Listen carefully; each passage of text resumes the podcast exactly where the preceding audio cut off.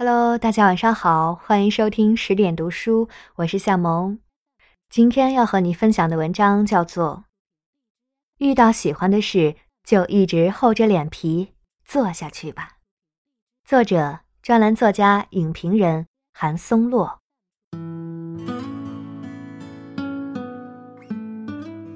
这两年同学聚会突然变多，我得以见到好些多年没见的中学同学。我的朋友里有很多人不喜欢中学同学聚会，我恰恰相反。除了对他们在同学群里发的那些抗日反美的帖子有些微词之外，我很爱他们，因为我们是彼此青春的见证者。他们在，往日时光似乎就还在，就还没来及化为泡沫幻影。我从不为自己的怀旧感到不安和羞耻，因为那意味着我多了一道人生。这些同学里有两位女同学是我一直非常牵挂的，多年来也一直私下打听他们的消息，最终我也和他们联系上了，并且在同学聚会上面见了面。之所以牵挂。是因为他们当年都有写作才华，和我非常投契。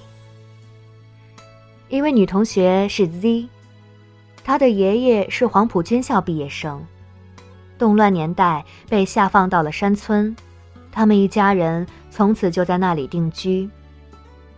他爷爷很爱读书，家里始终订阅各种文史杂志，《十月》《花城》乃至诗刊、散文诗。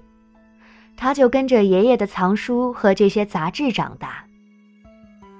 更重要的是，他家所在的山村是我们这里最美的山乡，地貌多样，有原始森林，也有高山草原。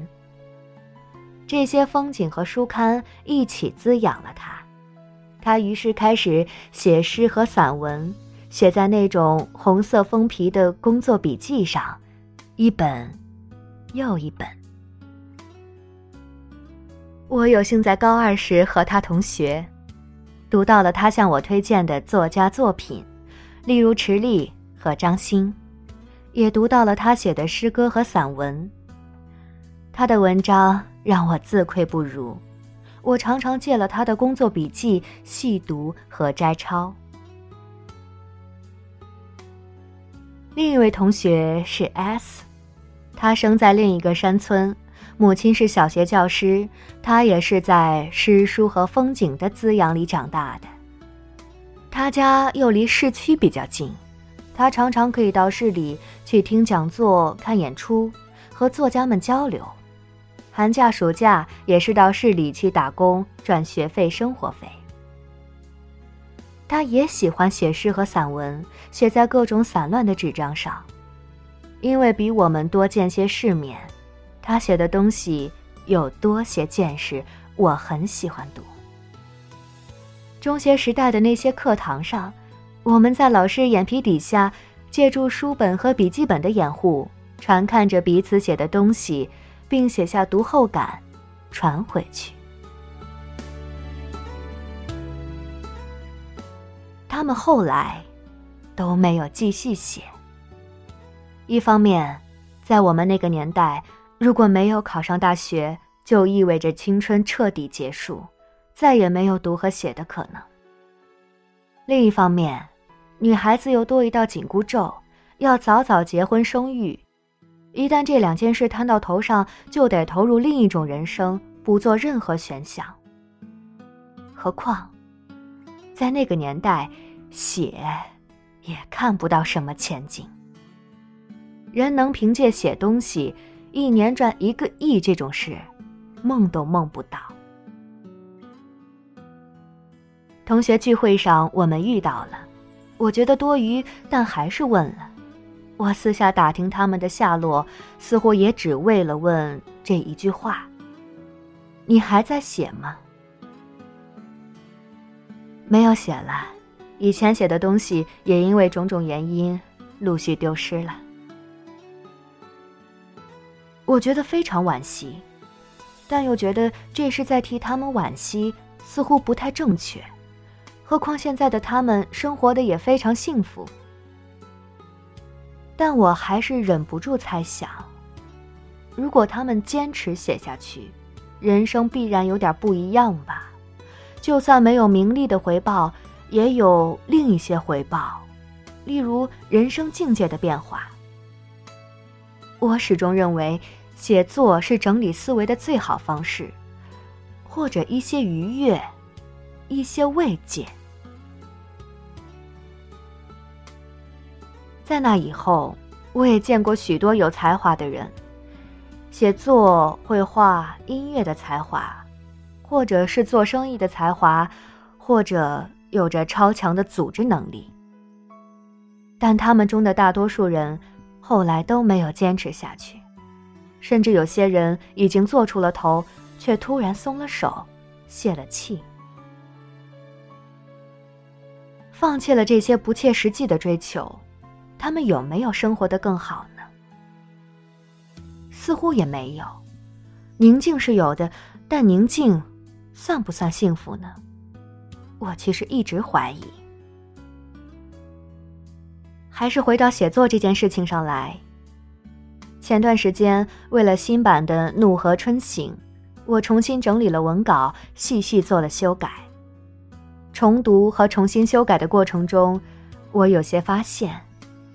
一个发现是，我过去写的不好，至少没有我曾经以为的那么好。另一个发现是，现在比以前好。后面这个发现让我觉得有点欣慰。之所以有点收获，可能就是因为一直在做这件事吧。知道自己才华不够，但还是厚着脸皮一直写，一直读。结果是没有多么好，但至少比以前好。以前是爱因斯坦较丑的那只小板凳。现在是稍微好看一点的那只小板凳，但总还是在进步。所以每逢有人问我写作的秘诀时，我说：写，并且一直写，是真话。有时候也有人夸我写得好，我通常会回答：也不会做别的事，也是真话。许多技能都是要花钱才能学到的，学电脑至少也要有台电脑，学音乐要请得起老师，请老师不光意味着学到技能，还意味着将来参加艺考的时候能有牵线打点的人。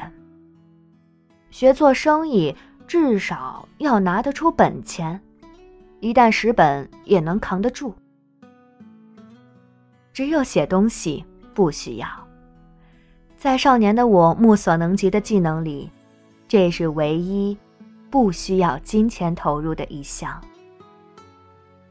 我曾经很喜欢画画，也短暂的学习过一段时间，后来没有坚持下去，是因为这项学习实在太昂贵了，笔墨纸砚都需要钱，都不便宜。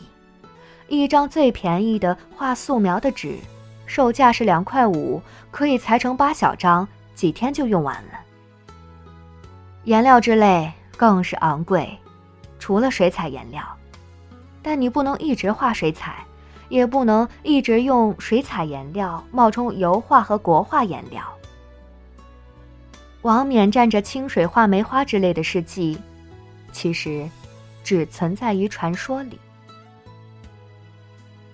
何况，当年升学率极低。这是相对于现在百分之五十的升学率来说的，而艺考的升学率就更低，完全看不到前景。没有前景的事，就是最昂贵的，就那么搁下了。我有时候想，当年如果坚持画下去，今天至少也能小有所成吧，至少做做最普通的装潢设计也能生存下去。但当时，就是有那么一道坎横在那里，越不过去，就是越不过去。一张最差的纸两块五，一盒颜料好几十，而一个有固定工作的人的月薪，也不过一两百块钱。幸亏被写作接住了，而且是被自己喜欢的事情接住了。也做过别的事，也算小有所成。毕竟，只要不笨不懒，什么事都能养人。但那不是自己喜欢的呀。做着自己喜欢的事，养住了自己，养住了一家人，获得自由和喜悦，那种感觉，应该是和你喜欢的人正好也喜欢你差不多，都是千万分之一的事。所以，我应该会继续厚着脸皮做下去。我认识的那些获得了世俗成功的人，也都是厚着脸皮坚持下去的。写的不好的，密集的写了两年就开始脱胎换骨了。做生意做的不行的，挺了几年，突然找到了节奏。大家都知道自己不行，各种先天后天的不足，但怎么办呢？去死吗？不能死。那就厚着脸皮做吧，厚一天两天都不行，需要一直厚着脸皮做下去。有个朋友曾说，那些写出头的人未必是写的最好的，但一定是行动力最强的，霸王硬上弓的去写了，总会有所成就。霸王硬上弓。也是厚着脸皮去行动的意思吧。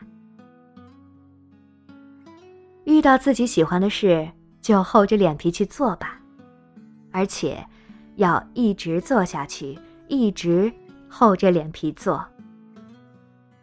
时间是最大的红利，经历就是答案。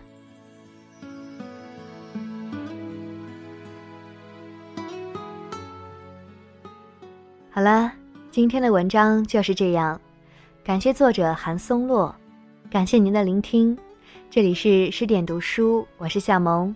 更多好书好文，欢迎大家关注微信公众账号“十点读书”。大家晚安。